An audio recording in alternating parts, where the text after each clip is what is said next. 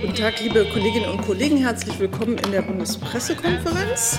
Herzlich willkommen der stellvertretenden Regierungssprecherin Ulrike Demmer sowie den Sprecherinnen und Sprechern der Ministerien.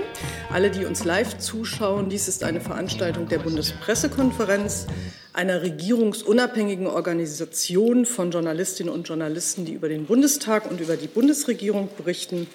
Und wir versuchen, dass hier möglichst viele Fragen beantwortet werden von den Mitgliedern der Bundespressekonferenz, also den sogenannten Hauptstadtjournalisten und auch den Kollegen aus dem Ausland oder die hier im Inland leben, aber Ausländer sind aus hiesiger Sicht und hier arbeiten und über Deutschland berichten. Wir freuen uns, dass die Sprecherinnen und Sprecher zu Gast sind in diesen Tagen. Äh, und wir danken als Bundespressekonferenz dem Sender Phoenix, der uns ermöglicht, äh, dass, der Ihnen ermöglicht, dass Sie das auch per Gebärdendolmetschung mitverfolgen können. Das Bundeskabinett hat heute getagt und Frau Demmer hat, glaube ich, eine lange Liste von Themen mitgebracht, wenn ich die Tagesordnung vorher richtig gesehen habe. In der Tat. Bitte schön. Lehnen Sie sich entspannt zurück. Schönen guten Tag. Die Bundesregierung hat heute beschlossen, sich vorbehaltlich der Zustimmung des Deutschen Bundestags weiterhin an der NATO-geführten maritimen Sicherheitsoperation Sea Guardian im Mittelmeer und an der Mission der Vereinten Nationen in der Republik Südsudan UNMISS zu beteiligen. Zunächst ein paar Erläuterungen zur Operation Sea Guardian. Angesichts des hohen Wertes von maritimen Verkehrs- und Versorgungswegen ist die Sicherheit im Mittelmeerraum für die NATO und ihre Mitglieder von zentraler Bedeutung. Die Operation leistet im Mittelmeerraum einen Beitrag zur Seeraumüberwachung, zum Lagebildaustausch, zum maritimen Kampf gegen den Terrorismus und zur Beschränkung des Waffenschmuggels. Mit Sea Guardian stärkt die NATO die maritime Sicherheit im Mittelmeer zum Nutzen aller Mittelmeeranrainer und Nutzer. Sea Guardian ist der einzige multilaterale Ansatz, der diese Aufgaben für den gesamten Mittelmeerraum erfüllt. Das Mandat soll bei einer unveränderten personellen Obergrenze von bis zu 650 Soldatinnen und Soldaten, aktuell sind es rund 80, bis zum 31. März 2022 verlängert werden. Hey Leute, Thilo hier. Unsere naive Arbeit in der Bundespressekonferenz und unsere wöchentlichen Interviews, die sind nur möglich, weil ihr uns finanziell unterstützt. Und damit das so bleibt, bitten wir euch, uns entweder per Banküberweisung oder PayPal zu unterstützen. Weitere Infos findet ihr in der Podcast-Beschreibung. Danke dafür. Und zu UNMISS, also Südsudan bleibt auf die intensive Unterstützung durch die internationale Gemeinschaft angewiesen. Die Bundesregierung möchte daher weiter zur Stabilisierung in Südsudan und der Region beitragen. Das deutsche Engagement bei UNMISS ist dabei Teil unserer langjährigen Bemühungen um nachhaltige Konfliktbewältigung und Friedensförderung, die ihre Grundlage in den afrikapolitischen Leitlinien und in den Leitlinien Krisen verhindern, Konflikte bewältigen, Frieden fördern finden. Wir wollen weiterhin bei der Bewältigung einer der aktuell größten humanitären Krisen weltweit unterstützen und an der Stabilisierung einer Region mitwirken, die außen- und sicherheitspolitisch eine herausgehobene Bedeutung hat. Das Mandat des Deutschen Bundestages für UNMISS soll ebenfalls bis zum 31. März 2022 verlängert werden. Dann hat die Bundesregierung heute den vom Bundesminister des Inneren für Bau und Heimat vorgelegten Entwurf eines Gesetzes zur Einführung eines elektronischen Identitätsnachweises mit einem mobilen Endgerät beschlossen. Die fortschreitende Digitalisierung führt dazu, dass immer mehr Dienstleistungen elektronisch abgewickelt werden können. Durch die nun vorgelegten Änderungen will die Bundesregierung einen elektronischen Identitätsnachweis mit dem Smartphone ermöglichen. Dadurch können die Bürgerinnen und Bürger zum Beispiel ein neues Auto bequem per Handy zulassen oder sich ummelden, aber auch ihre Steuererklärung digital abgeben, vielleicht sogar ein Bankkonto eröffnen. Das Online-Zugangsgesetz verpflichtet Bund und Länder, ihre Verwaltungsleistungen bis Ende des Jahres 2022 auch elektronisch über Verwaltungsportale anzubieten. Die Identifizierung ist für ein solches Verfahren äh, von Antrag, also die Identifizierung von den antragstellenden Personen ist für ein solches digitales Verfahren natürlich ein äh, wichtiges Element. Das Identifizierungsverfahren muss sowohl ein hohes Sicherheitsniveau als auch ein Maß ein hohes Maß an Nutzerfreundlichkeit bieten. Die Elektrone, der elektronische Identitätsnachweis, der derzeit unter Verwendung des Personalausweises, der EID-Karte oder des elektronischen Aufenthaltstitels durchgeführt werden kann, ist in seiner gegenwärtigen Form allgemein als sehr sicheres Identifizierungsmittel anerkannt. Ab September soll er ohne Ausweiskarte quasi nur mit dem Smartphone nutzbar sein. Und das bedeutet natürlich einen großen Sprung in Sachen Nutzerfreundlichkeit. Das, das Bundeskabinett hat heute außerdem zur Weiterentwicklung der Open Data Politik der Bundesregierung einen Gesetzentwurf zur Änderung des E-Government-Gesetzes und zur Einführung eines Gesetzes für die Nutzung von Daten des öffentlichen Sektors beschlossen. Der gemeinsame Entwurf von BMWI und BMI ändert die Open Data Regelung des Bundes und setzt die neu gefasste europäische Richtlinie in deutsches Recht um. Insbesondere sind nun Forschungsdaten dem Grunde nach erfasst. Außerdem sind unmittelbare Bundesbehörden mit mehr als 50 Beschäftigten, mit wenigen Ausnahmen, zur Benennung von Open Data Koordinatoren verpflichtet. Der Entwurf dient der Weiterentwicklung der Open Data Politik, um die Verfügbarkeit und Nutzbarkeit von Daten aus dem öffentlichen Sektor zu steigern und damit einen wichtigen Beitrag für die Entwicklung und den Einsatz von Schlüsseltechnologie wie künstlicher Intelligenz zu leisten. Mit dem Gesetz wird zugleich ein Vorhaben der Datenstrategie des, der Bundesregierung umgesetzt. Neu ist, dass Regelungen zur Vermeidung von Wettbewerbsverzerrungen wie das Verbot von Exklusivlizenzen bei der Nutzung von Daten des öffentlichen Sektors erstmals auch für öffentliche Unternehmen in den Bereichen Wasser, Verkehr und Energie gelten. Ziel ist es, mit diesem neuen gesetzlichen Rahmen die Nutzung staatlicher Daten durch Unternehmen, Wissenschaft, aber auch durch die Zivilgesellschaft und damit auch eine Vielzahl neuer Geschäftsmodelle zu ermöglichen. Und auch die Verwaltungstransparenz wird, auch die Verwaltungstransparenz wird damit erhöht. Dann hat die Bundesregierung heute den von der Bundesministerin der Justiz und für Verbraucherschutz vorgelegten Entwurf eines Gesetzes zur Änderung des Strafgesetzbuches bezüglich der Strafbarkeit des Betreibens krimineller Handelsplattformen im Internet und des Bereitstellens entsprechender Server und Infrastruktur beschlossen. Der Entwurf sieht eine Einführung eines neuen Straftatbestandes des Betreibens krimineller Handelsplattformen im Internet vor. Damit soll, das, soll der Betrieb all solcher Handelsplattformen strafrechtlich erfasst werden, werden, deren Zweck darauf ausgerichtet ist, die Begehung bestimmter Straftaten zu ermöglichen oder zu fördern. Dies sind insbesondere Straftaten, die sich auf den Menschenhandel sowie den Handel mit Betäubungsmitteln, Waffen, Kinderpornografie beziehen. Daneben soll auch ein Straftatbestand für das wissentliche oder absichtliche Bereitstellen von Serverinfrastruktur für entsprechende Handelsplattformen geschaffen werden. Zudem werden auch effektive äh, Ermittlungsmöglichkeiten zur Aufklärung des Betriebs entsprechender Handelsplattformen geschaffen. Dann war heute im Kabinett der Entwurf eines Gesetzes zur Änderung des Straßenverkehrsgesetzes und des Pflichtversicherungsgesetzes, kurz das Gesetz zum autonomen Fahren. Ähm, damit ist eine Vereinbarung aus dem Koalitionsvertrag umgesetzt worden. Mit dem Gesetz werden die Voraussetzungen für den Einsatz autonomer, also fahrerloser Kraftfahrzeuge im öffentlichen Straßenverkehr im Regelbetrieb sowie im gesamten nationalen Geltungsbereich. Allerdings ist durch die zuständigen Landesbehörden vorher festgelegte, äh, allerdings in, durch die zuständigen Landesbehörden vorher festgelegten Betriebsbereichen geschaffen. Deutschland ist mit dem Gesetz weltweit das erste Land, das fahrerlose Kraftfahrzeuge im Regelbetrieb und eben im gesamten nationalen Geltungsbereich, nicht nur in einzelnen Bundesländern erlaubt. Das Gesetz knüpft an das in der letzten Legislaturperiode beschlossene Gesetz zum automatisierten Fahren an. Es stellt einen zentralen, zunächsten Baustein dar, um auch das autonome Fahren in die Praxis zu bringen und Einsatzchancen in verschiedenen Mobilitätsbereichen zu ermöglichen. Des Weiteren war im Kabinett der Entwurf eines Gesetzes über die Bereitstellung flächendeckender Schnellladeinfrastruktur für reine Batterieelektrofahrzeuge, kurz das Schnellladegesetz. Die Bundesregierung hat sich verpflichtet, die CO2-Emissionen im Verkehrsbereich bis 2030 um 42 Prozent gegenüber 1990 zu senken. Hierzu leistet die Nutzung von rein Batterie-Elektrofahrzeugen einen wichtigen Beitrag. Mit dem Gesetz soll eine Rechtsgrundlage geschaffen werden, damit die Bundesregierung eine europaweite Ausschreibung zur Bereitstellung von öffentlich zugänglicher Schnellladeinfrastruktur für reine Batterie-Elektrofahrzeuge durchführen kann. Für die schnelle Verbreitung von Elektrofahrzeugen ist eine flächendeckende, bedarfsgerechte, nutzerfreundliche und für jedermann zugängliche Schnellladeinfrastruktur Grundvoraussetzung.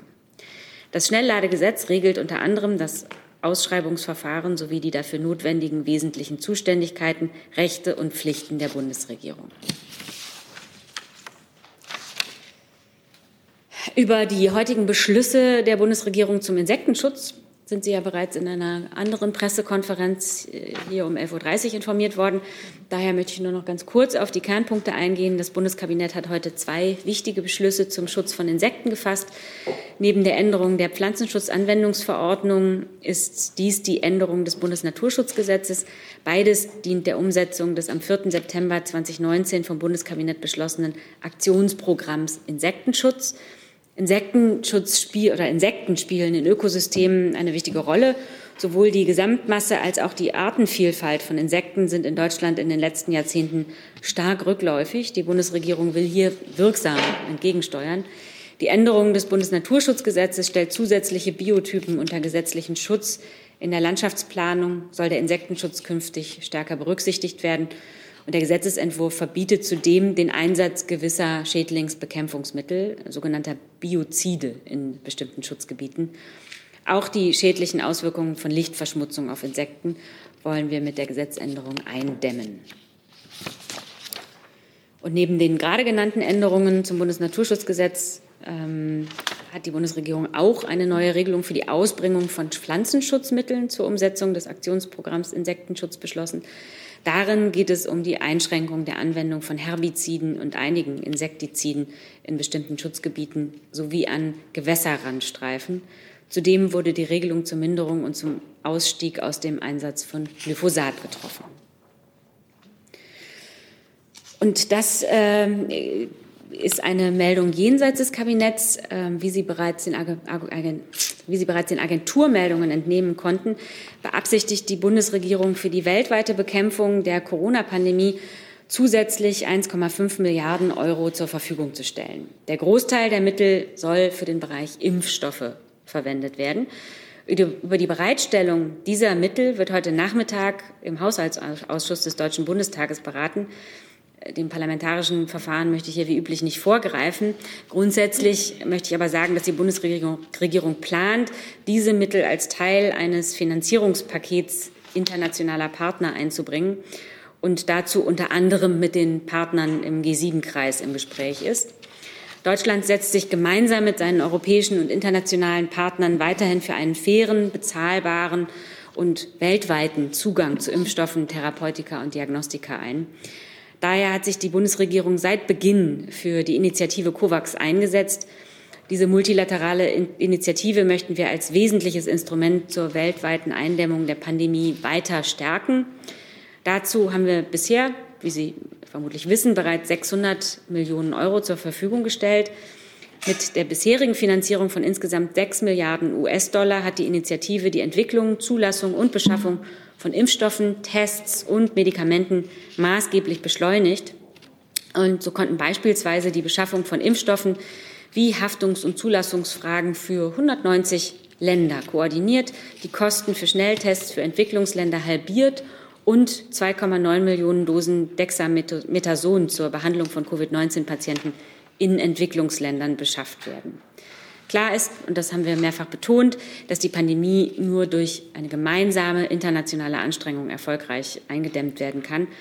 Daher würden wir es natürlich auch sehr begrüßen, wenn sich auch andere Länder und internationale Institutionen und auch der Privatsektor an dieser Initiative beteiligen und einen finanziellen Beitrag leisten. Denn die Mittel aktuell reichen bei weitem noch nicht aus, um der Pandemie auf weltweiter Ebene erfolgreich begegnen zu können insbesondere um genügend Impfdosen zu finanzieren und zu verteilen. Und dann noch eine weitere Information jenseits des Kabinetts. Heute startet der Rollout für ein weiteres Update der Corona-Warn-App. Äh, bis Ende der Woche wird damit eine neue Version 1.12 dann allen Nutzerinnen und Nutzern zur Verfügung stehen. Mit diesem Update können ab sofort auch ältere Apple-Geräte wie iPhone 5S, 6 und 6 Plus genutzt werden. Voraussetzung für den Download im App Store ist lediglich, dass die Nutzerinnen und Nutzer das Betriebssystem des jeweiligen Smartphones mindestens auf iOS 12.5 aktualisieren. Und mit dieser Neuerung erreichen wir, also könnten 1,7 Millionen Bürger zusätzlich die Corona-Warn-App herunterladen und nutzen. Ähm, die User dieser Apps, also die Nutzer, die die, die alten Handys haben und jetzt die neue App runterladen, können die App völlig uneingeschränkt verwenden. Der einzige Unterschied zu den neueren iPhones, die also iOS 13.7 oder höher nutzen, ist, dass im WLAN die Risikoberechnung im Hintergrund nicht sechsmal am Tag aktualisiert wird, sondern nur zweimal am Tag. Allerdings auch, können auch die alten Handys natürlich häufiger äh, aktualisiert werden, dann müsste es nur manuell ausgelöst werden, die Aktualisierung. Und damit wäre ich durch. Vielen Dank, Frau Demmer. Ich habe hier gefühlt 15 bis 20 Themen auf meinem Zettel, die so von innen, außen und so weiter ähm, und ich vorher eingesammelt habe. Ich äh, würde jetzt mit dem Thema Corona starten. Ähm, da hat sich Herr Mehrkamp zugemeldet und ich nehme dazu weitere Meldungen entgegen. Und ich starte mit einer Frage von Frau Söhnigsen vom ARD Hauptstadtstudio zum heutigen Bund-Länder-Treffen. Sie fragt, warum da so viele Bundesminister bei der Beratung äh, anwesend dabei sind. Gab es äh, das in diesem Umfang schon bei bisherigen Treffen, ist die Frage. Ja, selbstverständlich. Das ist ja eine Beratung von Bund und Ländern und ähm, das Kabinett, die Bundesregierung äh, ist ja in vielen Ressorts äh, mit der Bekämpfung der Pandemie beschäftigt und äh, so nehmen eben auch die Minister an den Beratungen teil. Gut, ich äh, würde das jetzt so ungefähr bis halb machen, damit wir mit den anderen Themen noch eine Chance haben. Bitte darum, eine Frage zu stellen und wenn es nötig ist, eine Nachfrage. Aber es muss vielleicht auch nicht immer eine Nachfrage nötig sein, damit wir durchkommen mit den vielen Fragen. Herr Mirka. Ähm, nur die Frage, warum man bei dem heutigen Treffen auf den Expertenrat, auf die Zuziehung von Experten verzichtet hat? Also ähm, die Experten, also die Bundesregierung steht ja und sicher auch die äh, Ministerpräsidenten und Ministerpräsidentinnen, für die ich hier aber ja nicht spreche, stehen ja in einem regen Austausch mit der Wissenschaft äh, und unterschiedlichsten Wissenschaftlerinnen und Wissenschaftlern. Und ähm, das ist immer eine ad hoc getroffene Entscheidung gewesen. Und ähm, äh, für die heutige Besprechung äh, gab es sehr gute Vorarbeiten und ähm, man hat sich eben entschieden, diesmal nicht die Notwendigkeit einer gemeinsamen Besprechung mit der Wissenschaft vorab zu schalten. Dann habe ich Herrn Rinke gesehen dazu. Genau. Ich hätte ganz gerne sowohl das Wirtschafts- als auch das Finanzministerium gefragt zu den Überbrückungshilfen 3 bei Corona. Ich weiß nicht, will das Finanzministerium auch nach vorne oder?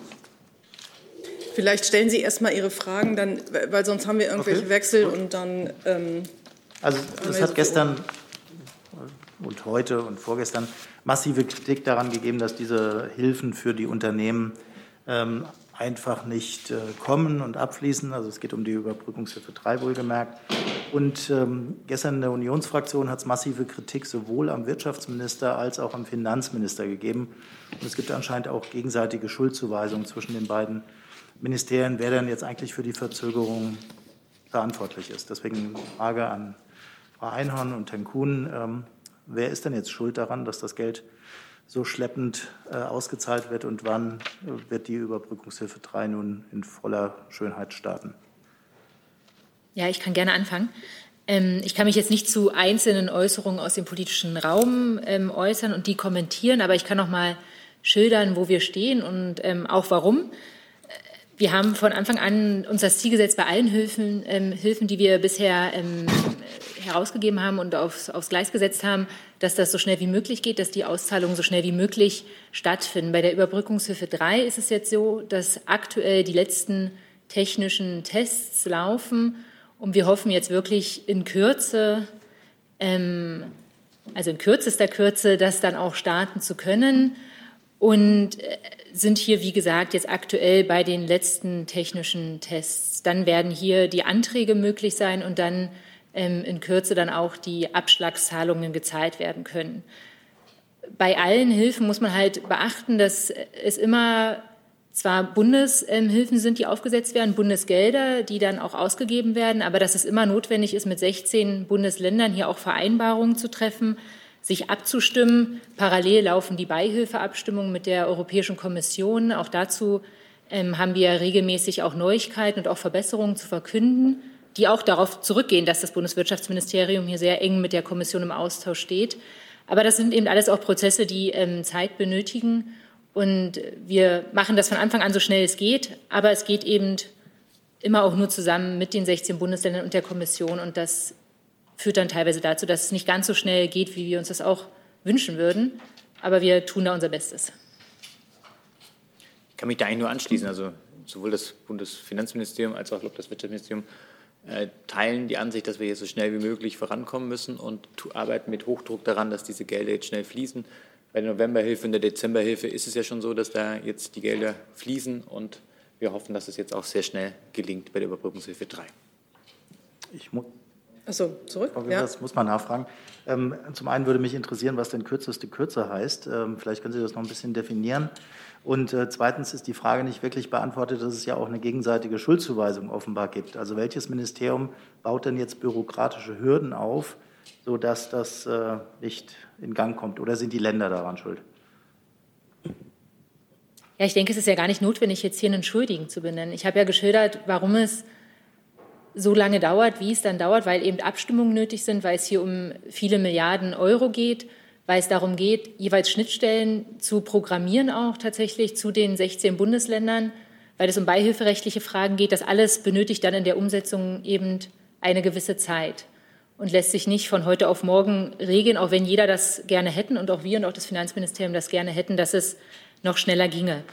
Und ähm, zum zeitlichen Rahmen kann ich jetzt keine weiteren ähm, Angaben machen, aber wir sind wirklich jetzt in den letzten technischen Tests und hoffen, dass das dann in Kürze starten kann. Ich kann das nur bestätigen. Alle Beteiligten haben das Ziel, dass diese Gelder schnell fließen und arbeiten mit Hochdruck daran. Ich habe jetzt Herrn Jordan, Herrn Jung, Herrn Reitschuster, Herrn Jessen und Herrn Oltermann, der sich online gemeldet hat dazu. Herr Jordans. Ja, meine Frage richtet sich an Frau Demmer, ähm, gegebenenfalls auch BMG und BMI. Ähm, es geht darum, dass das äh, Leibniz-Zentrum für europäische Wirtschaftsforschung in Mannheim ähm, eine Studie gestern vorgelegt hat zu den Auswirkungen der Querdenken-Demonstrationen im November 2020 auf das Pandemiegeschehen in Deutschland. Und in der Studie sind die Autoren zu dem Schluss gekommen, dass die Demonstrationen dazu beigetragen haben, dass sich das Coronavirus innerhalb Deutschlands stark verbreitet hat. Ich weiß jetzt nicht, ob Sie die Studie gelesen haben. Ich habe sie Ihnen gestern zugeschickt. Ähm, sieht man denn im Ministerium äh, für Gesundheit oder Inneres oder im Kanzleramt eine Notwendigkeit aus der Studie Konsequenzen für die Handhabe solcher Demonstrationen zu ziehen? Und folgt man den Schlüssen der Studie? Also wir haben die Studie zur Kenntnis genommen, aber ähm, die Bundespressekonferenz ist jetzt nicht der Ort, um einzelne Studien zu bewerten. Das machen wir ja grundsätzlich nicht. Sowohl das Kanzleramt als auch die Fachministerien nehmen den wissenschaftlichen Diskurs zu Corona und die Auswirkungen äh, zur Pandemie natürlich sehr genau zur Kenntnis. Das schließt auch neue Studien und ihre Ergebnisse nicht ein. Und ich habe ja eben auch darauf hingewiesen, dass äh, die Bundesregierung in einem beständigen Austausch mit der Wissenschaft steht. Äh, an der hier mehrfach vorgetragenen Auffassung ähm, der Bundesregierung zu den Demonstrationen hat sich nichts geändert. Friedliche Demonstrationen sind auch in schwierigen Zeiten wichtig. Es ist wichtig, auch in diesen Zeiten Meinung öffentlich vertreten zu können. Kritik muss in einer Demokratie immer möglich sein. Denn Demokratie braucht Öffentlichkeit, damit Streit um unterschiedliche Meinungen ausgetragen werden kann. Als Freiheit zur kollektiven Meinungskundgabe ist die Versammlungsfreiheit für die freiheitlich-demokratische Grundordnung ja konstituierend. Ähm, das befreit aber natürlich Teilnehmer von Demonstrationen nicht von ihrer Verantwortung gegenüber ihren Mitbürgerinnen und Mitbürgern, was die Einhaltung von Hygieneschutz und Abstandsregeln betrifft. Alle müssen sich an die AHA-Regeln halten. Sie kennen das Abstand halten, Hygienemaßnahmen einhalten, Alltagsmaske verwenden. Es muss also beides möglich sein. Friedlich demonstrieren, was ein Grundrecht ist, und die Regeln einhalten, die wir uns während der Pandemie zu unserem eigenen Schutz und unserer eigenen Sicherheit gegeben haben. So, dann habe ich Herrn Jung als Nächsten. Ich wollte mal zum Corona-Zuschlag für Hartz-IV-EmpfängerInnen kommen. Das ist BMS, brauche ich dafür. Mhm.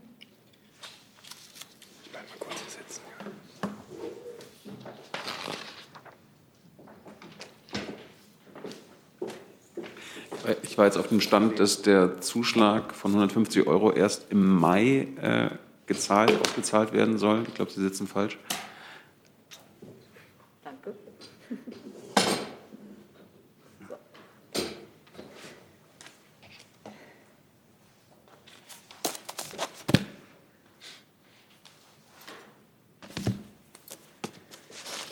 Also ich war auf dem Stand, dass der Zuschlag jetzt erst im Mai ausgezahlt werden soll. Können Sie das bestätigen? Warum erst so spät?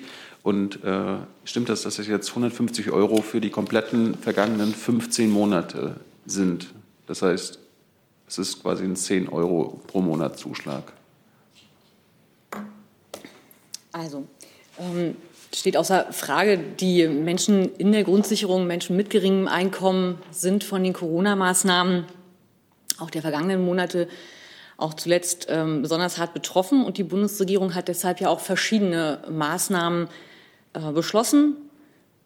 Bestimmte Maßnahmen wie den vereinfachten Zugang zur Grundsicherung schon im vergangenen Jahr und jetzt äh, jüngst eben den Corona-Zuschlag von 150 Euro für alle Menschen, die Leistungen aus den Grundsicherungssystemen beziehen. Der Zuschlag wird nicht auf die Grundsicherung angerechnet. Dann den äh, Kinderbonus von 150 Euro, der ebenfalls nicht auf die Grundsicherung äh, angerechnet wird. Ähm, es äh, gab den Beschluss für die kostenlosen Masken und auch die Kostenübernahme für die digitalen Endgeräte für Schülerinnen und Schüler, sofern die Schulen diese Geräte nicht zur Verfügung stellen.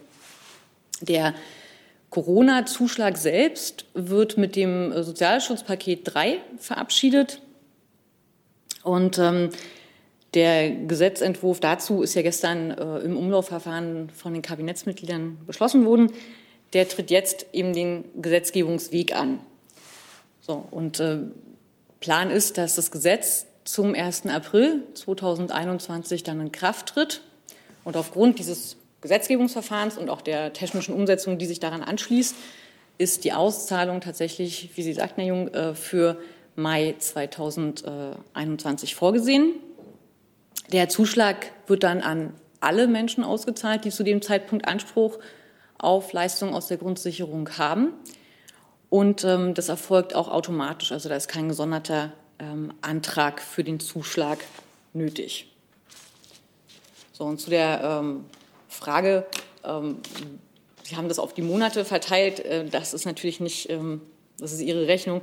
Aber der Zuschlag, äh, ebenso wie die anderen Maßnahmen, die ich dargestellt habe, gilt sozusagen dafür, dass man die Belastungen jetzt nochmal abfedert und ist natürlich im Gesamtpaket zu sehen mit den Maßnahmen, die es auch 2020 schon für Menschen in der Grundsicherung und mit geringem Einkommen gab. Dann würde ich gerne wissen, welche Belastungen in den letzten 15 Monaten 150 Euro äh, entgegenwirken sollen. Und Sozialverbände fordern ja pro Monat 150 Euro mehr drauf zu satteln. Warum machen Sie das nicht? Das ist ja am naheliegendsten, weil 10 Euro für die letzten 15 Monate ist ja gar nichts. Also es geht mit dem Corona-Zuschlag ja nicht darum, ähm, einen Monatsbetrag für vergangene Monate ähm, in irgendeiner Weise auszugleichen. Das ist nicht ähm, die Intention des Zuschlags, sondern alle Maßnahmen, die jetzt getroffen worden sind und die auch mit dem Sozialschutzpaket 3 äh, noch abgeschlossen werden, unter anderem die Verlängerung des vereinfachten Zugangs zur Grundsicherung, die Verlängerung der Regelung zur Mittagsverpflegung zielen darauf ab, dass man die Härten, die auch die jetzt verlängerten Maßnahmen mit sich bringen, abfedert. Herr Reitschuster. Eine Frage an Herrn Kautz zum Thema Impfungen. Der Professor Ciczucek, der war hier vor kurzem Präsident des Paul-Ehrlich-Institutes und hat die Zahl der Toten nach Impfungen mit 68 beziffert. Nun gibt es in Berlin eine Anfrage von dem Abgeordneten Lute an den Senat und der Senat teilte mit in Berlin 31 Tote nach Impfungen. Jetzt sehe ich da eine Diskrepanz, weil Berlin hat weniger als 5 Prozent der Bundesbevölkerung, aber nach diesen Zahlen hätte Berlin dann 45 Prozent der Toten nach Impfungen. Ist Ihnen bekannt, dass es da in Berlin zu irgendwelchen Problemen kommt, besonderen, also ein Hotspot, oder sind diese Zahlen inzwischen andere? Wie ist dieser Widerspruch aufzulösen? Danke. Also ich kenne äh, diese Zahlen, die Sie jetzt genannt haben, von Berlin nicht. Ähm, zum einen heißt der äh, Präsident des Paul-Ehrlich-Instituts Psychotech. Ähm, zum anderen äh, würde ich auch darauf verweisen wollen, wenn Sie sagen Tote nach Impfung, das hat einen zeitlichen Bezug, aber keinen kausalen Bezug. Aber mehr kann ich Ihnen dazu nicht sagen. Die 68 äh, von Herrn Psychotech ähm, die können Sie für bare Münze nehmen, denn das PI, das Paul-Ehrlich-Institut, ist für die Surveillance verantwortlich. Also Sie haben keine Erklärung für diese Diskrepanz? Ich habe schon geantwortet. Der, der, der also wenn Sie noch mal fragen, dann, ich habe ja gerade geantwortet, Herr Reitsch. Ja, Sie haben es nicht beantwortet. Ja, ich habe ja gesagt, dass ich die Zahl nicht kenne. Okay, danke. Bitte. Äh, Stichwort Impfen. Herr Oltermann fragt zum Thema Impfskepsis. Er äh, schreibt für den Guardian, in Großbritannien werben Stars wie Elton John für mehr Impfvertrauen. In anderen Ländern lassen sich Politiker vor laufenden Kameras impfen, äh, vor laufender Kamera impfen. In Deutschland sieht man bisher beides nicht, stellt er fest. Hat die Regierung Pläne für eine größere Kampagne gegen Impfskepsis? Die Impfkampagne läuft bei uns schon, äh, auch mit großen Plakaten, mit, äh, die heißt Ärmel hoch, äh, wo sich äh, unterschiedliche Menschen äh, aus unterschiedlichen Zusammenhängen zeigen und impfen lassen, teilweise semi-prominent, teilweise saßen die hier auch schon auf dem Podium. Ähm, äh, wir haben mehrfach hier auch in der BPK uns dazu geäußert, ob und warum nicht ähm, sich Spitzenpolitiker momentan noch nicht impfen lassen. Für den Minister steht jedenfalls fest, er wird sich impfen lassen, wenn er dran ist. Ich habe jetzt noch Herrn Jessen und Herrn Warwick zu dem Thema und würde das dann mit Blick auf die Uhr, weil ich eigentlich halb angekündigt hatte, auch beschließen. Äh, Herr Jessen hat das Wort. Ja, ich habe zwei Fragen und verzichte dafür auf eine Nachfrage. Die eine Frage geht an Herrn Kautz ähm, im Hinblick auf die zehn Masken für ALG-2-Empfänger. Es war ja immer noch bislang unklar, für welchen Zeitraum die dann nach ihrer Kalkulation sozusagen wirken sollen. Mit anderen Worten, wann wäre mit einer gegebenenfalls erneuten Lieferung zu, äh, zu rechnen? Können Sie das vielleicht doch ein wenig zeitlich präzisieren? Die zweite Frage ähm, an Frau Demmer in Bezug auf die Studie, die Herr Kollege Jordans erwähnt hat. In dieser Studie wird ja empirisch ziemlich äh, deutlich nachgewiesen, dass in solchen Landkreisen, aus denen über bestimmte Busunternehmen gezielt Teilnehmer zu den Hygienedemos gefahren wurden, ähm, da dann signifikant äh, verstärktes Infektionsgeschehen äh, aufgetreten ist, ist das für die Bundesregierung Anlass, über die Kontrolle solcher Fahrten oder Einhaltung der äh, Hygienevorschriften erneut nachzudenken und Maßnahmen zu ergreifen. Das ist, diese Lieferung ist nicht gekoppelt an einen bestimmten Zeitraum, Herr Jessen. Ähm, das ist natürlich abhängig vom Verlauf der Pandemie, von der Länge der Pandemie, ob man über eine zweite Lieferung noch mal nachdenken würde. Momentan ist das nicht geplant. Also ich kann noch mal wiederholen, also ähm, es muss beides möglich sein, friedlich zu demonstrieren, was ein Grundrecht ist, und die Regeln in der Pandemie einhalten. Die örtlichen Behörden sind selbstverständlich aufgefordert, im Rahmen ihrer Zuständigkeiten und auch ihrer rechtlichen Möglichkeiten dazu beizutragen, die Ausbreitung des Virus ähm, auf derzeit niedrigem Niveau zu halten und einzudämmen. Aber hier muss ich eben auf die örtlichen Behörden verweisen. Vielleicht kann ich noch ergänzen äh, und daran erinnern, dass wir ja hier an dieser Stelle nachdem wir solche Demonstrationen beobachtet haben, dies auch deutlichst kritisiert haben. Äh, nicht, weil Menschen demonstrieren, sondern weil eben die Beobachtung schon befürchten ließ, dass wenn sich so viele Menschen treffen und jegliche Schutzmaßnahmen missachten, dass es dann natürlich einen Einfluss auf das Infektionsgeschehen äh, haben muss. Und Sie erinnern sich, dass es insbesondere nach der großen Demonstration in Leipzig da auch eine Diskussion gab. Und äh, Frau Demmer hat es ja angedeutet, die örtlichen Behörden müssen die Erkenntnisse, die sie darüber gewinnen, dann in ihre Maßnahmen jeweils umsetzen. Das Ziel muss sein, dass die Schutzmaßnahmen eingehalten sind. Herr Warwick. Jetzt haben ja schon zwei Kollegen auf diese angebliche Studie zu Querdenker-Demo als Superspreader-Event verwiesen. Jetzt sind ja selbst die zwei also Angeblich ist die nicht, die gibt es, ich kenne die auch. Nein, aber also, ich komme ja, gut, aber die Frage also die stelle ich jetzt. nicht angeblich. Doch, aber äh, das ist, ist, jetzt, lassen Sie mich meine Frage ausformulieren und dann wird es, glaube ich, auch klar.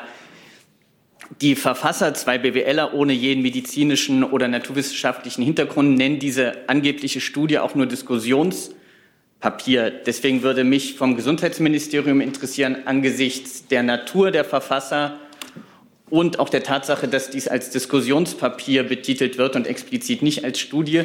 Wie wertet denn das Gesundheitsministerium die wissenschaftliche Wertigkeit dieser Studie?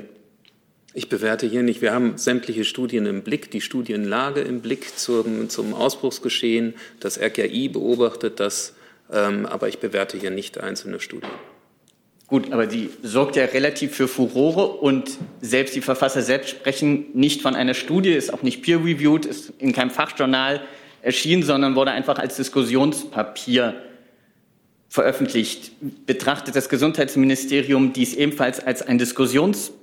Papier oder als Studie, wie sie im Großteil der deutschen Medien rezipiert wird? Also ich könnte jetzt noch mal das wiederholen, was ich gerade gesagt habe. Ich äh, würde mir das jetzt ersparen, sondern würde darauf verweisen, ähm, dass äh, das RKI ähm, und mehrere Wissenschaftler darauf hingewiesen haben, dass äh, Kontakte dazu führen, dass das Virus sich verbreitet.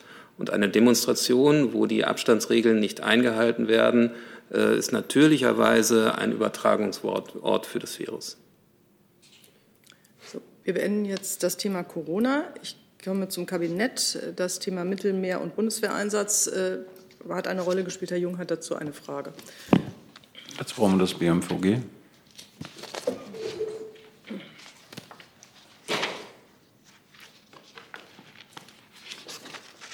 Es sind nur Lernfragen, darum geht es hoffentlich schnell.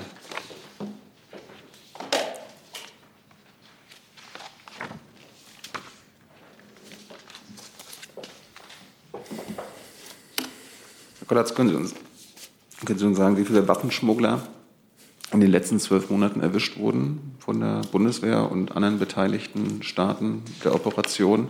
Wie viele, ich nenne sie jetzt mal Terroristen, wurden erwischt und wie oft kamen die Bundeswehr Geflüchteten auf See zu Hilfe? Ja, vielen Dank, dass Sie mich.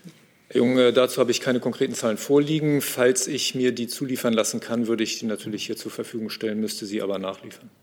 Aber wenn Sie so einen wichtigen Einsatz verlängern, dann sollte man doch wissen, was man äh, angesichts des Einsatzzieles dazu in den letzten zwölf Monaten zum Beispiel geleistet hat, oder? Also wenn wir ähm, äh, vor Ort äh, Maßnahmen, militärische Maßnahmen vorgenommen haben, habe ich ja hier darüber berichtet. Ich habe jetzt keinen Zettel dabei, wo ich das summiert habe. Ähm, die müsste ich nachliefern. Danke. Äh, ich habe eine Frage, die ähm, nicht genau dazu passt, aber die Bundeswehr betrifft. Ähm, Anke Schröder vom japanischen Fernsehen NHK fragt zur Indien-Pazifik-Politik an das auch Verteidigungsministerium im Rahmen der Leitlinien für eine deutsche Indo-Pazifik-Politik und der damit verbundenen maritimen Präsenz in der Region war unter anderem geplant, letztes Jahr eine Fregatte der Bundeswehr zu entsenden. Das musste wegen Corona auf dieses Jahr verschoben werden.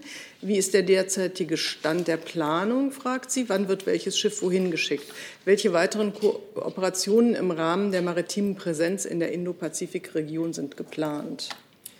Also ähm, äh, konkrete Daten für ähm, diesen Einsatz oder diese Präsenz dort kann ich noch nicht nennen. Ähm, wir haben keine Details. Äh, die Bundesministerin der Verteidigung hat da zuletzt Ende letzten Jahres gesagt, dass man eben ähm, plane, diesen, dieses Jahr eine Fregatte dorthin zu entsenden oder eine Einheit.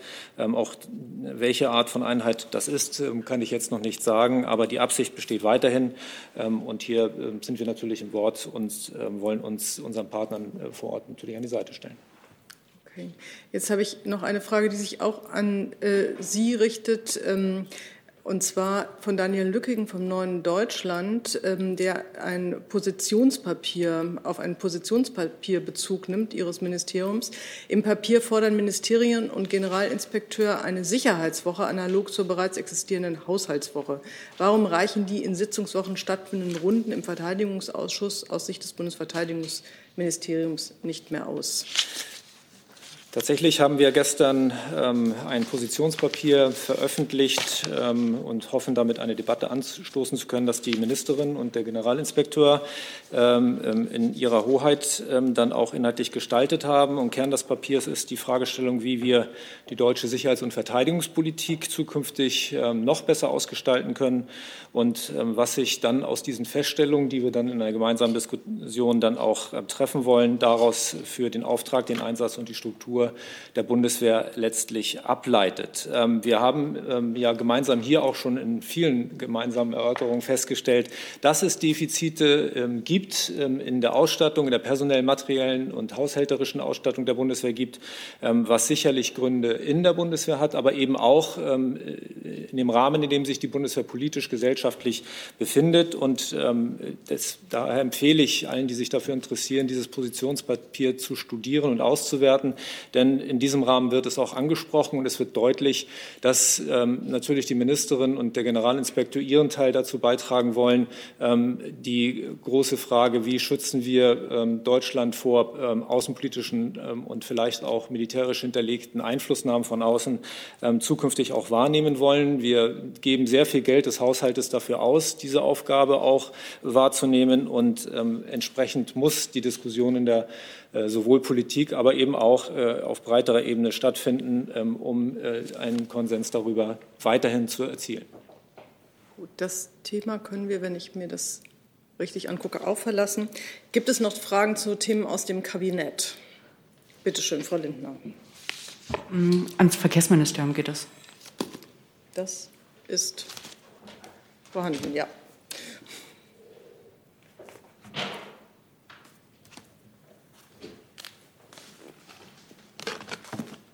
Dankeschön.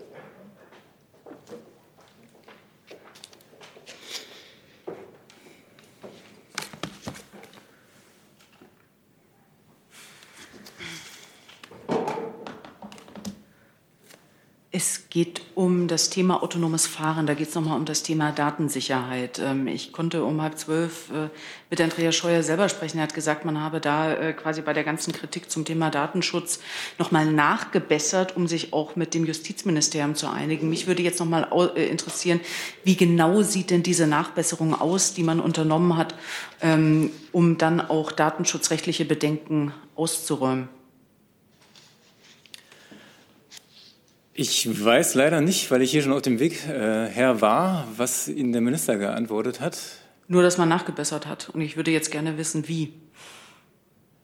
Ähm, in puncto Datenschutz, also vielleicht noch mal ganz kurz zum, zum Gesetzesentwurf. Wir äh, möchten mit diesem Gesetzesentwurf äh, die rechtliche Grundlage dafür legen, dass wir eben äh, automatisiertes Fahren in Deutschland ermöglichen können. Das heißt, bei den Stufen zum automatisierten Fahren wollen wir künftig äh, die Stufe 4 ermöglichen. Das heißt, wir haben äh, Fahrzeuge dann oder ermöglichen den Betrieb von Fahrzeugen auf der Straße, die äh, eben ohne die Einwirkung eines Fahrers bestimmte Manöver ausführen können. Das tun wir, wie Frau Demmer gesagt hat, in bestimmten äh, geografisch abgegrenzten Gebieten. Dort ermöglichen wir das. Damit wären wir weltweit äh, führend auf diesem Gebiet. Ähm, und darum führen wir das Ganze ein. Zum Punkt Datenschutz muss man dazu sagen, dass, wenn es um automatisiertes Fahren geht, wir eben ähm, exakt uns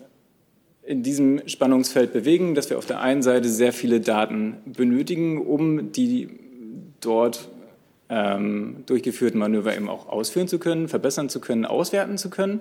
Dafür sind wir gerade dabei, das hat Ihnen der Minister wahrscheinlich auch gesagt, ein äh, Datenraum Mobilität in Deutschland ähm, aufzubauen. Da haben wir vor einigen Wochen auch schon mal drüber gesprochen.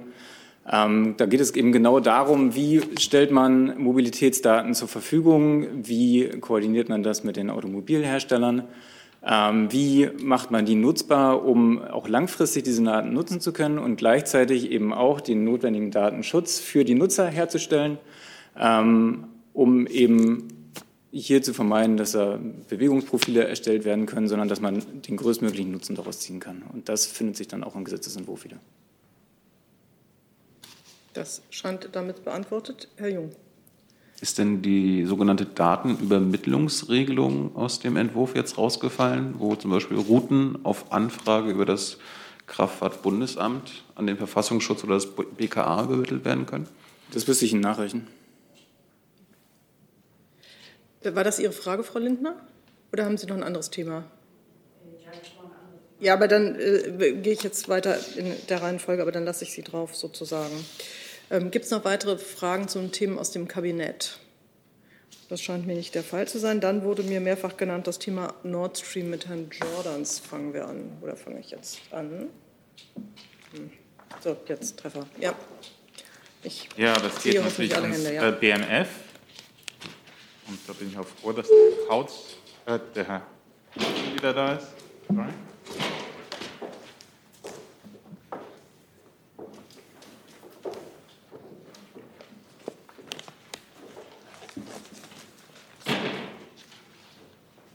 Danke. Ähm, auf unsere mehrmalige Frage in der Regierungspressekonferenz vom 16. September letzten Jahres zu dem Bericht der Zeit über das Milliardenangebot des Ministers an Herrn Nugent wurde uns von Ihrer Seite glaubhaft gemacht, es gäbe keine Neuigkeiten in dem Fall. Ähm, das stimmt aber offensichtlich nicht. Warum wurde uns damals keine ehrliche Antwort gegeben? Und Frau Demmer, war die Kanzlerin äh, in dieses Angebot ähm, von Minister Scholz eingeweiht? Also ich kann vielleicht äh, zunächst mal für die gesamte Bundesregierung ähm, sagen, wir haben die Berichterstattung zur Kenntnis genommen.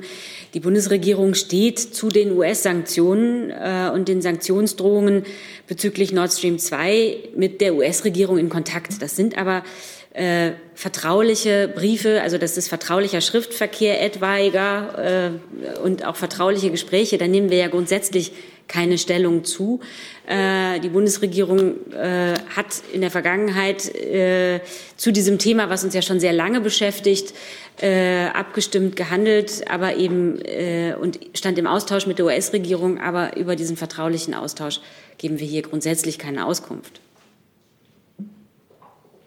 Ich kann mich eigentlich dem nur anschließen und kann auch nochmal verweisen auf die Protokolle. Ich habe ja seinerseits gesagt, dass ich keine Neuigkeiten mitzuteilen habe. Und das natürlich vor dem Hintergrund, dass wir zu vertraulichen Gesprächen keine Auskunft geben. Und vor dem Hintergrund hatte ich und habe weiterhin auch keine Neuigkeiten mitzuteilen. Okay, dann wissen wir, wie diese Phrase in Zukunft äh, zu interpretieren ist. Aber wenn ich Frau Demmann äh, nachfragen darf, ähm, die Vertraulichkeit ist ja schön und gut. Dieser Brief ist ja jetzt mehrfach publiziert worden. Ähm, will, will, die Bundesregierung zu dieser, diesem Angebot ähm, eine Milliarde gegen äh, Rücknahme der Sanktionen, bei Einfrieren der Sanktionen äh, keine Stellung nehmen. Also ich kann mich nur wiederholen. Wir haben die Berichterstattung zur Kenntnis genommen und Sie kennen unsere Haltung zu den US-Sanktionen. Und selbstverständlich standen wir zu diesen Sanktionen auch immer im Austausch mit äh, den Vereinigten Staaten von Amerika.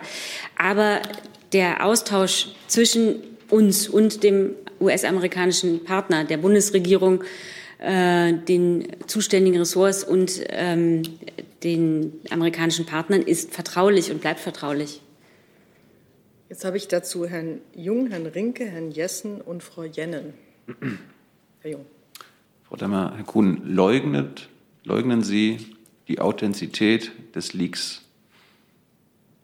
Ich habe eigentlich ziemlich deutlich gesagt, was ich zu sagen habe und habe dem nichts hinzuzufügen. Wie gesagt, es gibt äh, zu diesem Thema haben wir hier ausführlich gesprochen. Es beschäftigt uns schon sehr lange. Und zu vertraulichem Austausch mit anderen Regierungen geben wir hier keine Auskunft. Frau Demmer, Sie haben äh, am 16. September auf die Frage, konkrete Frage zu der Milliarde Euro in diesem Angebot gesagt, dazu gibt es keinen neuen Sachstand. Das ist doch Stand heute eine Falschaussage Ihrerseits gewesen. Man könnte auch sagen, Sie haben uns angeschwindelt. Möchten Sie sich korrigieren? Nee, ich möchte mich nicht korrigieren und ich habe Sie damals nicht angeschwindelt, sondern es ist, wie der Kollege sagt, wir haben damals wie heute zu vertraulichem Austausch mit einer Partnerregierung äh, keine Auskunft gegeben. Wir haben wiederum aber zu unserer Haltung äh, zu den Sanktionen zum Thema Nord Stream 2 äh, klar Auskunft gegeben. Herr Rinke. Ja, auch nochmal ein Versuch. Äh, da der Brief nun bekannt ist, wissen wir ja, egal ob das ein vertrauliches Gespräch war oder nicht, was das Angebot war, nämlich ähm, Investitionen in Höhe von einer Milliarde Euro. Deswegen würde mich interessieren, ob dieses Angebot, was man ja damals der Trump-Administration gemacht hat, jetzt wiederholt wird an die beiden Administrationen. Vielleicht äh, an das Finanzministerium und vielleicht auch ans Außenministerium, weil ich mir vorstellen kann, dass Sie möglicherweise auch in diese Gespräche mit der US-Regierung involviert sind. Ich kann mich da nur wiederholen, dass wir zu vertraulichen Gesprächen keine Stellungnahme machen. Und ich kann auch nur noch mal fürs Auswärtige Amt den Punkt wiederholen, dass wir ähm, im Dialog mit der US-Regierung standen und auch weiterhin stehen. Herr Jessen. Ich denke doch, dass Sie uns angeschwindelt haben, Frau Demmer. Der Wortlaut kein neuer Sachstand ist die Behauptung, es gäbe keinen neuen Sachstand. Das ist eine inhaltliche Aussage. Es gab einen neuen Sachstand, Sie wollten nur darüber nicht sprechen, aber den Sachstand gab es. Und das haben Sie dementiert. Also Sie haben etwas dementiert, was es faktisch gab. Und das war damit eine unwahre Aussage. Sie haben offenbar das Protokoll vorliegen. Ich habe das jetzt hier nicht vorliegen. Ja. Out of context. Ich kann Ihnen hier grundsätzlich sagen, ich gebe Ihnen wahrheitsgemäß Auskunft, manchmal nicht so ausführlich, wie Sie sich das wünschen, aber äh, ich gebe hier wahrheitsgemäß Auskunft. Nein, so habe ich das heute Entschuldigung, getan. der Wortlaut war, es gibt keinen neuen Sachstand. Es gab ich kann den das Sachstand. Jetzt, wir können, ja. es ist keine Diskussionsveranstaltung. Äh, Sie zitieren mich, ich habe das Protokoll hier nicht vorliegen. Gut, dann hat Frau Jennen jetzt die nächste Frage, dann geht es. Ja, ich habe auch noch mal eine Frage, inwiefern das vielleicht jetzt auch die Gespräche mit den USA beeinflusst. Aber auch die Frage, ähm, sieht die Bundesregierung denn Möglichkeiten, LNG weiter auszuweiten? Und ist die Bundesregierung dazu eventuell auch noch mal im Gespräch mit ähm, der Ukraine etc.? Also auch dazu gibt es keinen neuen Sachstand, sondern das LNG bei den Bemühungen, diversifiziert äh, Energie zu gewinnen, ne? äh, ist ja nicht neu. Es gibt äh, an den deutschen Küsten äh, diverse Planungen für Häfen, um LNG äh, anzulanden. Und ähm, äh, die Diversifizierung von Versorgungswegen und Quellen äh, war immer schon Thema und da spielte auch das LNG immer schon eine Rolle. Jetzt Sehe ich noch einen Jung zu diesem Thema, dann würde ich das verlassen. Vielleicht kann das BMU, ich sehe es jetzt nicht anwesend, äh, nochmal nachreichen, warum es aus Sicht des Klimaschutzes in irgendeiner Weise sinnvoll sein soll, äh, Fracking-Gas aus den USA. Pardon? Also Fracking-Gas aus den USA oder Erdgas aus Russland nach Deutschland äh, zu bringen. Also was diese Angebotsausweitung mit dem Ziel ihrer Nachfragereduzierung zu tun hat. Die richtet sich ans BMU. Ja, ist ja nicht da. Ne? Sieht nicht so aus, dass das hier ist. Kann sich sonst jemand dazu äußern? Frau Demmer?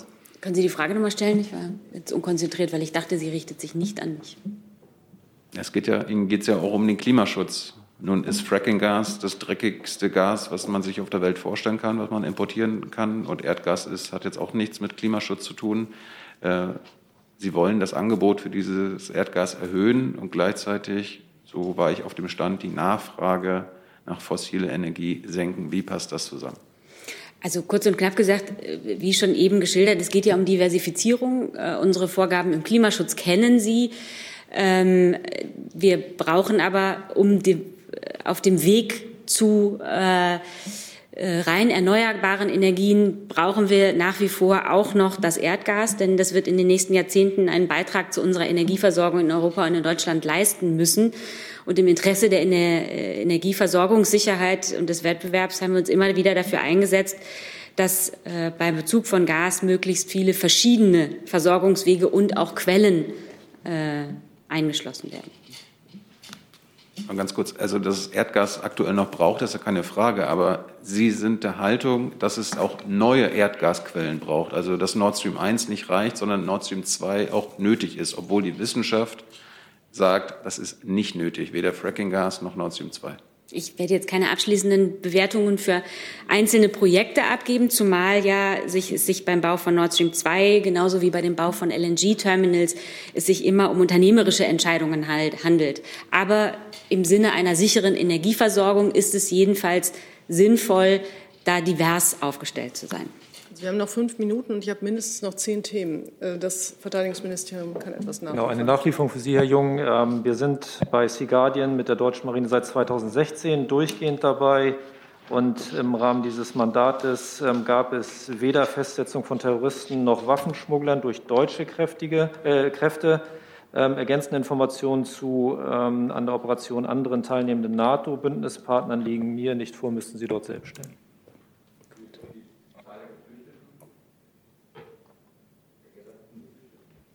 Das müsste ich dann nochmals nachreichen.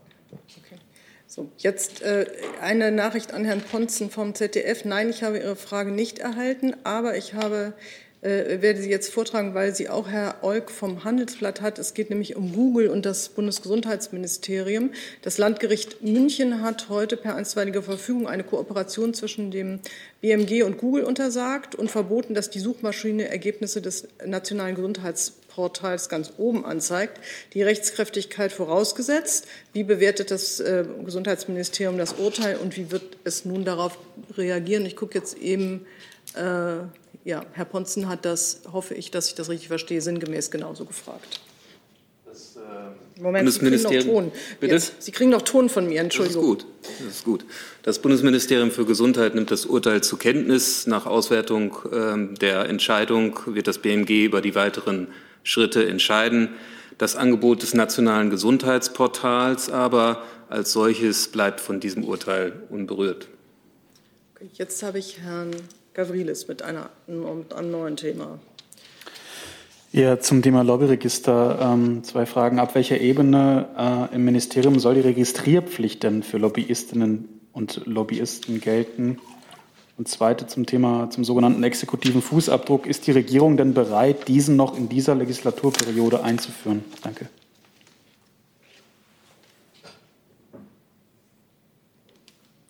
Wer kann da darauf antworten? Oder wo richtet sich das hin? Sie, Sie, dann kriegen Sie Ton, Entschuldigung. Äh, das Bundesinnenministerium ist beteiligt in diesen Gesprächen und die Gespräche sind noch nicht abgeschlossen. Äh, und vor diesem Hintergrund äh, kann auf Ihre Frage im Moment auch noch keine verbindliche Antwort gegeben werden. So, also wir machen hier eine Frage, eine Nachfrage, zwei Fragen. Jetzt dürfen Sie noch mal nachfragen, aber eigentlich nicht. Also machen Sie es jetzt bitte, aber. Nein, nein, dann respektiere ich das die anderen Kolleginnen und Kollegen. Ist okay. Gut.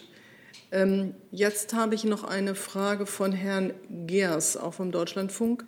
Der fragt, an das, Bundes, der fragt das Bundeswirtschaftsministerium ähm, zum Thema Mikrochipmangel in der Autoindustrie und zwei äh, deutschen Unternehmen, Siltronic und äh, Dialog Semiconductor. Es geht um eine Übernahme durch taiwanesische bzw. japanische Investoren.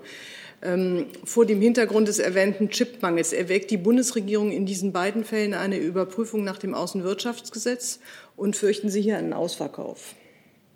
Ja, Herr Gers, ähm, wie Sie sicher wissen, können wir uns zu etwaigen Prüfverfahren nicht äußern. Das heißt, ich kann das weder bestätigen noch dementieren. Ich kann auch nicht ähm, sagen, ob wir so etwas anstreben. Da gibt es ja klare Regeln und daran müssten sich dann auch in diesem Fall die Unternehmen halten. Ein Ausverkauf zu der Frage, also es gibt ja die Regeln im Außenwirtschaftsgesetz. Unser Ziel war es nie und ist es auch nicht, ähm, jetzt generell keine Übernahmen mehr zuzulassen. Das ist gar nicht vereinbar damit, dass wir ein sehr offener und ähm, freier Wirtschaftsstandort sind und das auch bleiben wollen. Aber es gibt eben ähm, Regeln, an die man sich halten muss, wenn man so eine Übernahme plant. Und diese Regeln setzen wir durch. und zudem haben wir parallel auch eine Initiative laufen, was jetzt die Chip-Herstellung angeht das sind sogenannte Important Projects of Common European Interest, die IPSIS, die ja jetzt auch zuletzt ähm, häufiger mal im Gespräch sind. Und da gibt es zwei ähm, Projekte zum Thema Chipherstellung. Das eine läuft schon, das andere ähm, soll demnächst beginnen. Da haben wir jetzt das Interessenbekundungsverfahren gestartet. Und das sind Initiativen, die halt dazu führen sollen, am Standort selber auch die Chipproduktion weiter und die Mikroelektronik weiter zu stärken. Dann hoffe ich, dass das damit ausreichend beantwortet ist für Herrn Geers. Ähm, ich habe jetzt noch Herrn Warwick und dann haben wir leider keine Zeit mehr. Ich habe aber noch eine Frage von Herrn Ponzen, der, das ist hier diesem System geschuldet, dass das nicht schnell genug bei mir ankam, zu dem Thema Google ähm, an das Gesundheitsministerium.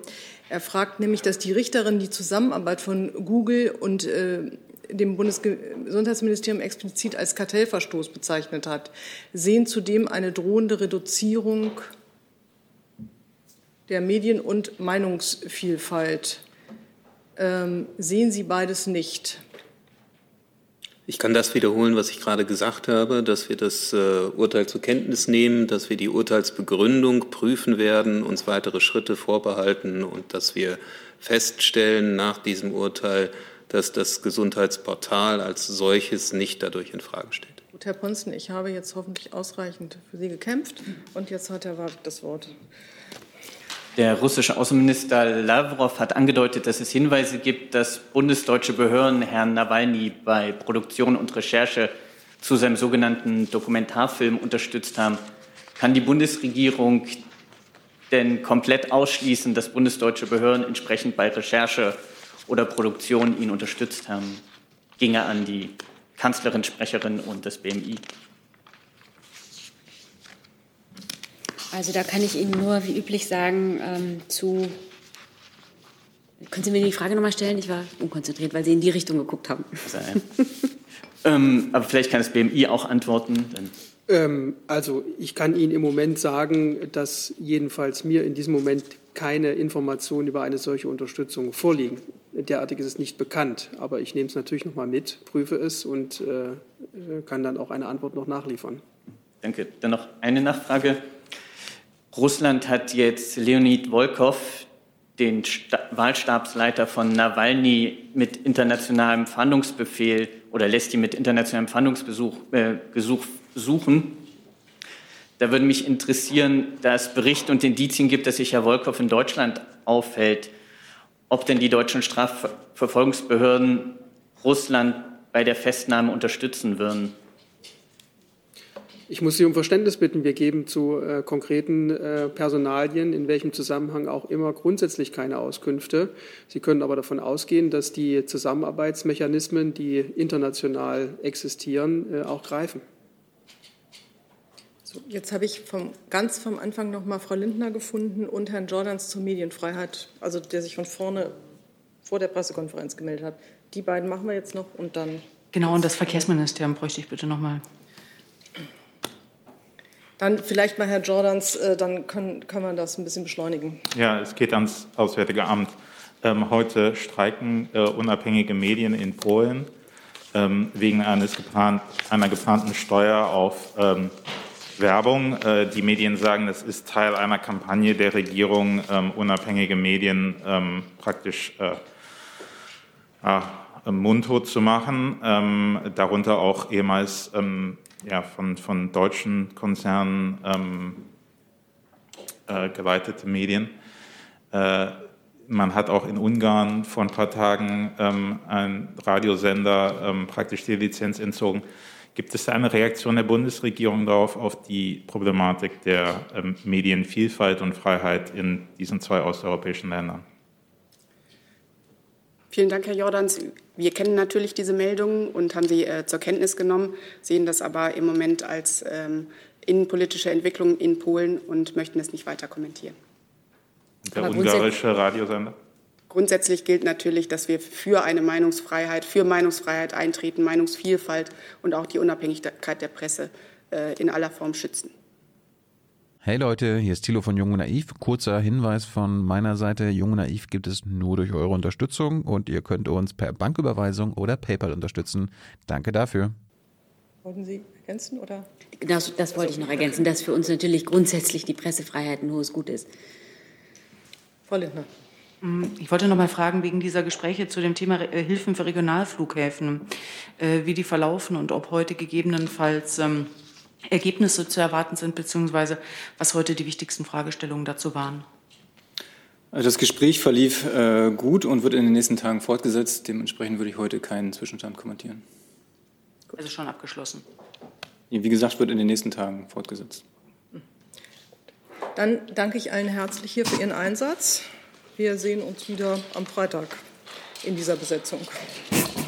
Ich schließe die Pressekonferenz.